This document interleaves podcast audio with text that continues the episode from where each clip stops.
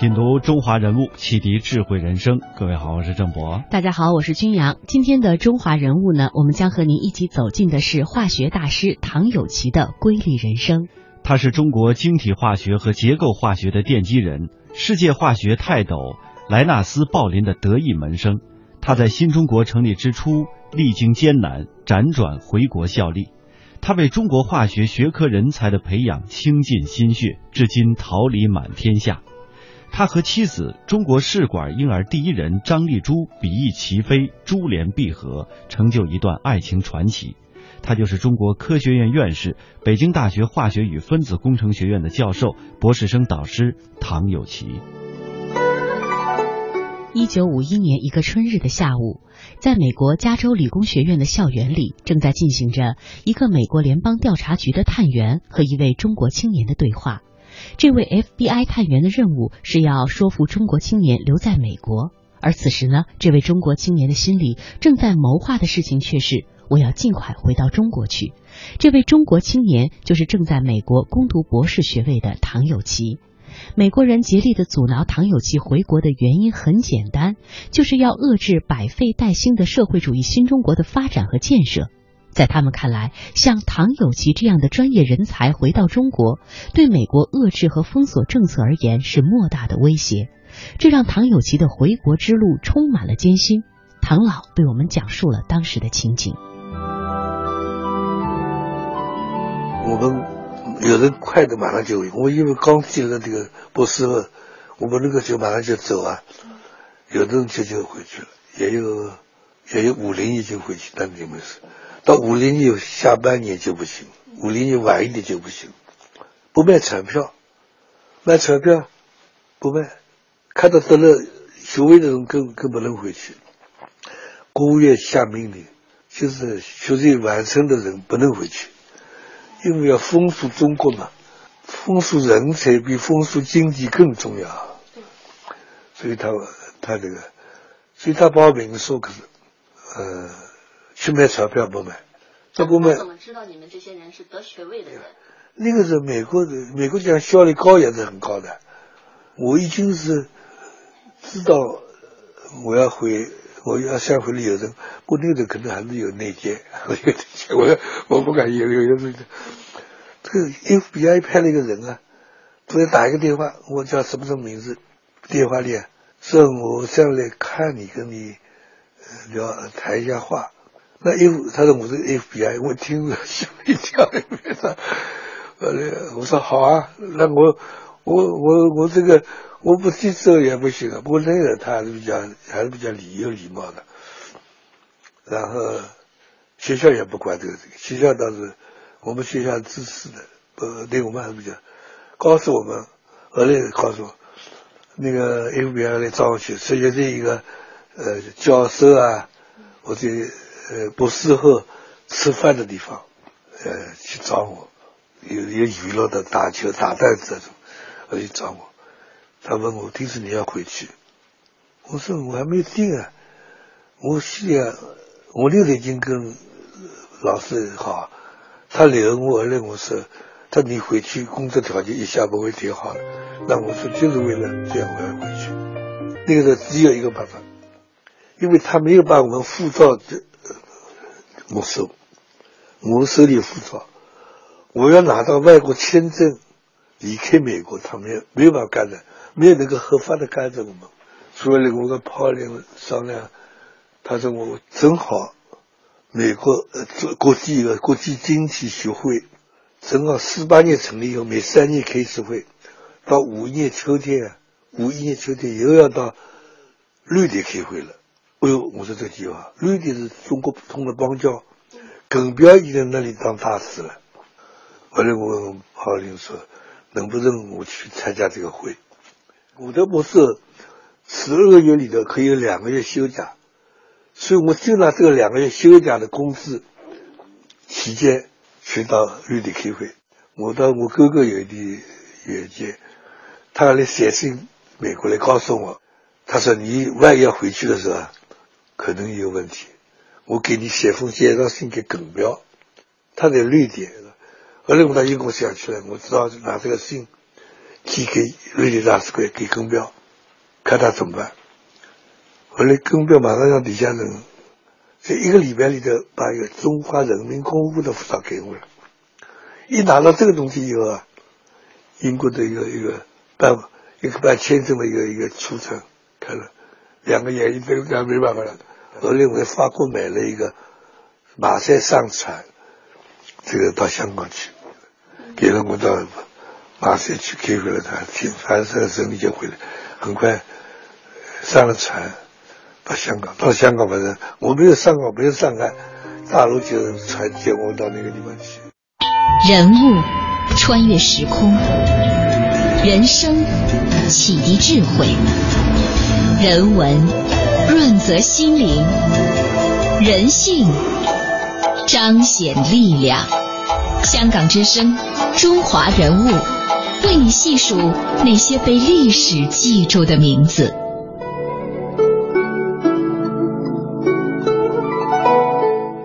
唐有奇的价值可能远被美国人低估了，要他们绝不会放走他。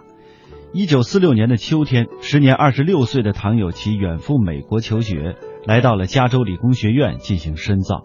在加州理工学院，唐有奇师从世界著名的化学家、两届诺贝尔主得奖得奖主莱纳斯·鲍林教授。鲍林对于这个聪明又有着远大抱负的中国唐偏爱有加。四年多的加州时光，唐有奇从鲍林那里学到了结构化学的前沿知识和精髓，也受到了创新意识和社会意识的教育。莱纳斯·鲍林对于唐有奇的影响不仅是在学术上，更为重要的是，作为一个追求民主和平的爱国者，他始终鼓励和支持唐有奇回国效力。一九五一年的秋天，清华大学化学系的学生们意外地发现课程表上多了一份新的课程，那就是分子结构和化学键本质。给他们上课的正是刚刚回国的唐有奇。这是唐有奇到清华任教后做的第一件大事。一九五二年，全国高等学校进行院系的调整。清华和燕京两校和原北京大学的化学系汇合成了新北大化学系，唐有奇又在北大化学系开设了这门新的课程。后来他又开设了结晶学等基础课程。接下来我们将了解到的是唐有奇从加州理工求学到清华任教的这段经历。美国当然我找的加州理工学，我的老师 Pauling。要我学的这一行来讲是世界第一。我到了后来进了的学校以后，有一个人就是他父亲的律师当教授的化学教授，他的爸爸在那里，他跟我说：“他汤啊，你到加州理工来学物理还学对了，他说学对了。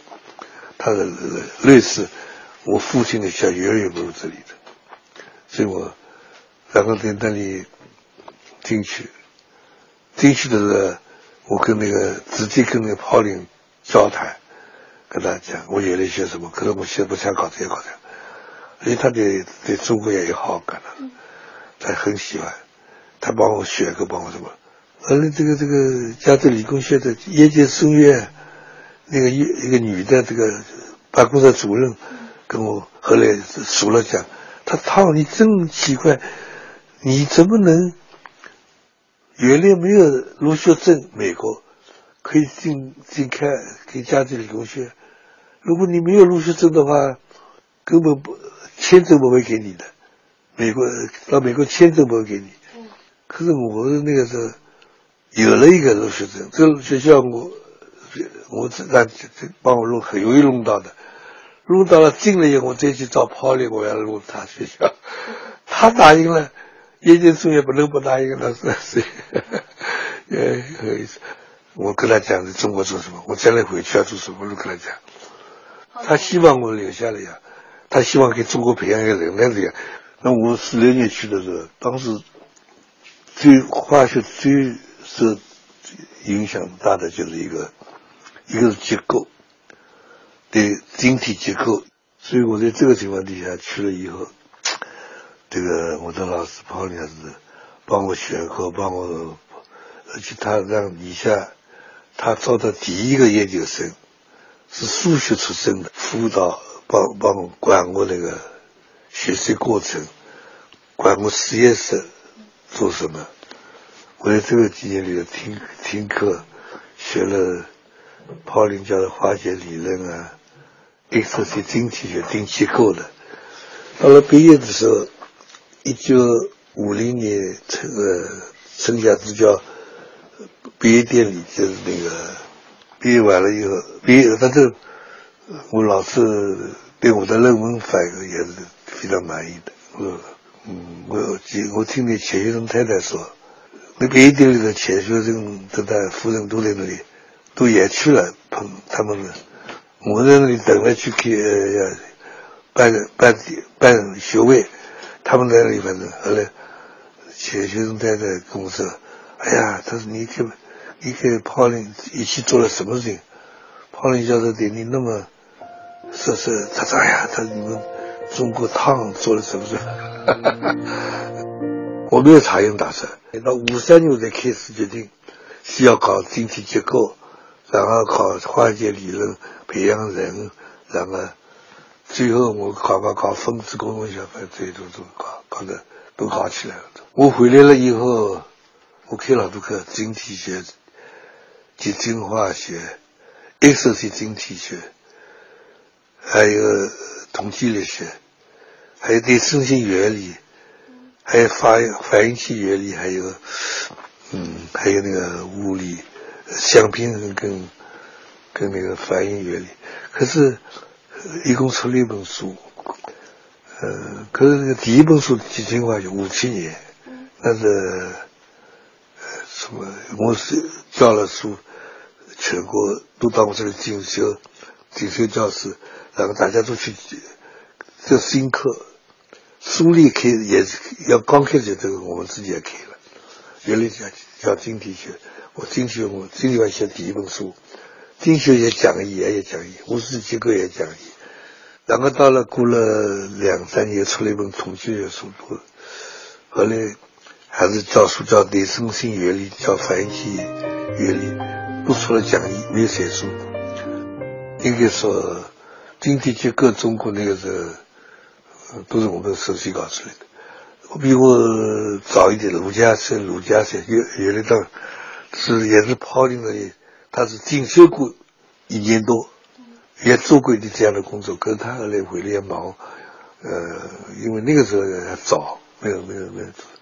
我是中国在国外做过单不在结构工作的是第一个人，可当然我做做了不到一年，可是做了还是做做到一定阶段的。人物穿越时空，人生启迪智慧，人文润泽心灵，人性。彰显力量，香港之声，中华人物，为你细数那些被历史记住的名字。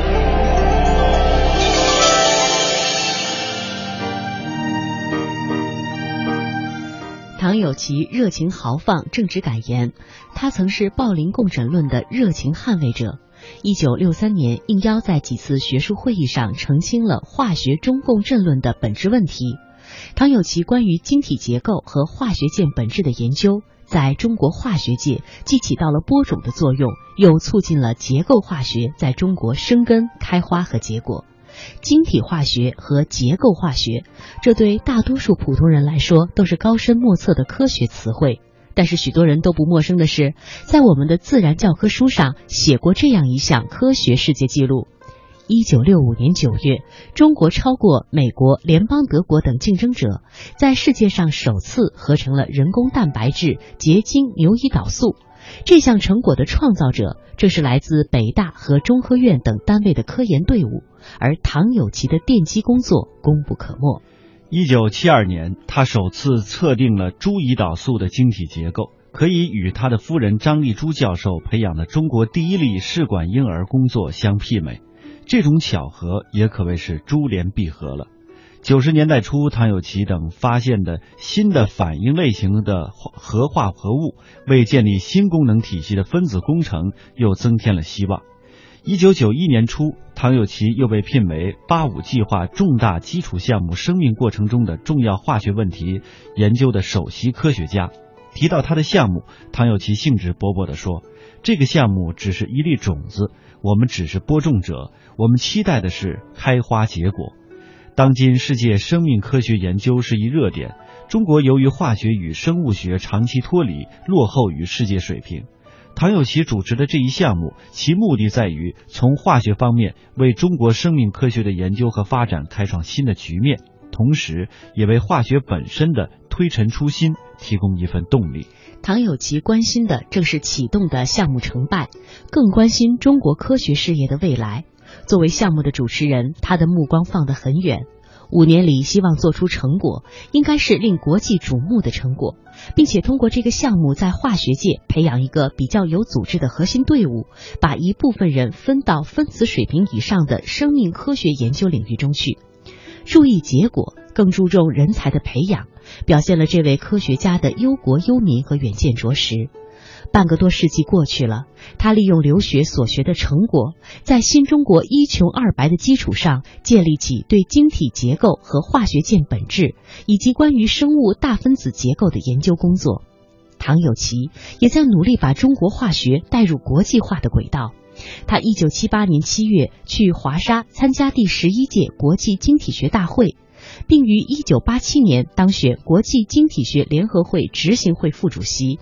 依靠个人魅力以及执行会成员对他的信任，他为中国争取到了第十六届国际晶体学大会的办会权。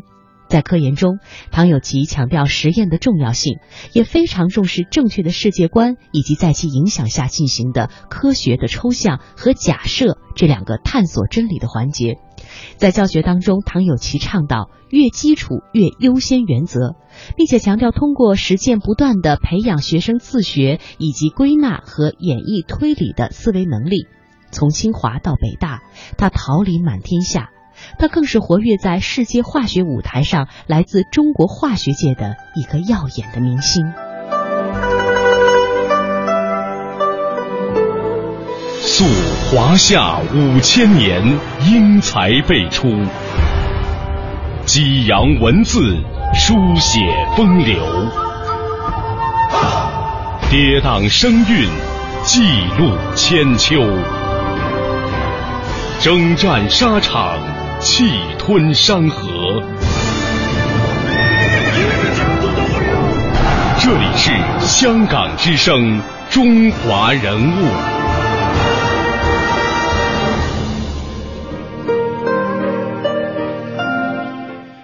一九二零年，唐有奇出生在上海南汇县新场镇的一个商人家庭。兄唐有祥比唐有奇大三岁。一九三七年毕业于上海交通大学，对唐有奇有着较大的影响。唐有奇五岁时在新场镇上小学，一九三一年在南汇县读初中，一九三四年考入江苏省立上海中学，一九三七年高中毕业。那个时候正值日军大举侵华，上海、南京等地先后沦陷。唐有奇从上海经温州去金华，考入从上海迁到此地的同济大学，主修化学。同济大学从上海迁出后，先后又从金华迁往江西赣州、昆明、四川宜宾。唐有奇随校走遍九个省，经历了前所未有见过的山川大泽和各地的风土人情。对他这个从未离开过上海的年轻人，是一次活生生的国情教育。唐有奇如今已经九十多岁高龄，作为中国化学界的泰斗级人物，他仍然精神矍铄，精力非凡，还会在条件允许的时候去他的母校同济大学和他工作过的北大走走看看，给年轻人讲授自己的人生历程。唐有奇和夫人张丽珠堪称是珠联璧合，比翼齐飞。这位被誉为中国试管婴儿第一人的院士夫人，如今也已经年过九十。他们在一九四六年出国的游轮上初识，一直不离不弃，携手到今天。出国台上就是说，她姐妹两个一起去，她前面两个姐姐是郑志光事件没有发生的时候接到美国去了，她父母都死了那个人，然后他们后头两个呢跟我一个船，四六年去的。姐姐是学化学，交大化学毕业的。我在船上跟她开过一次会。她呢，我不认识，可我有印象，两个姐妹两个他对我没有没有影响，我对他有影响。他们省外好多人，所以后来我一回到上海了，他比我早一点回去。我们后来到了上海就，呃，我有个家大学同学的爱人啊，跟张丽珠姐姐是也是学化学的同学，一起工作过的。后来告诉我，哎，她是谁谁谁的妹妹回来了。后来我们在上海碰上，碰上了来，那是五五一年，后来五二年的一月一月十八号在上海结婚。您和张丽初教授工作都那么上忙，据说都顾不上家。嗯。那个时候是怎么办呢？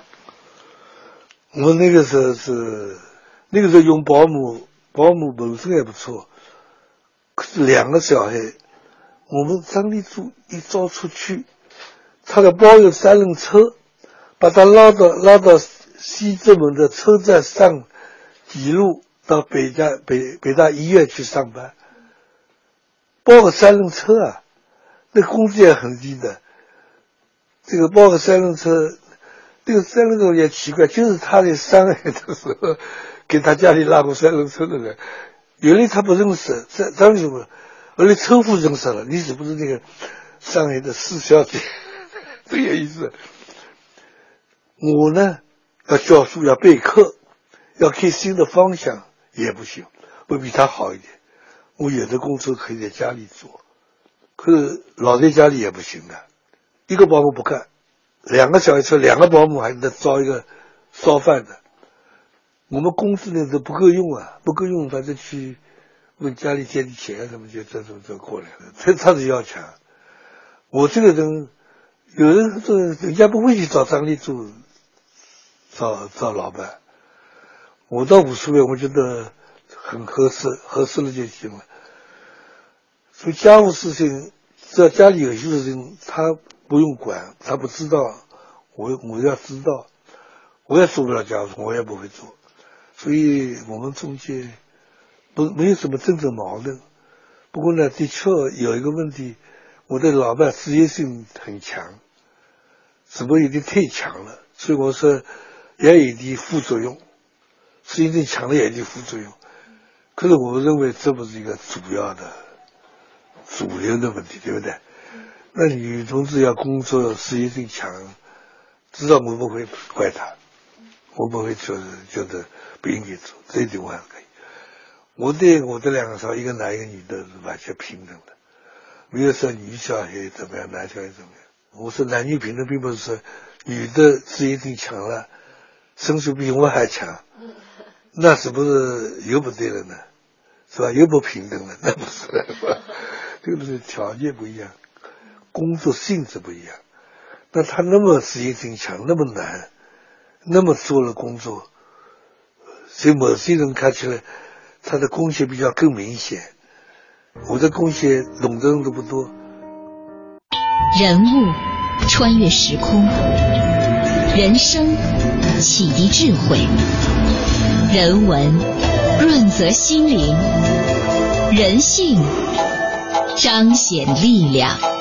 香港之声，中华人物，为你细数那些被历史记住的名字。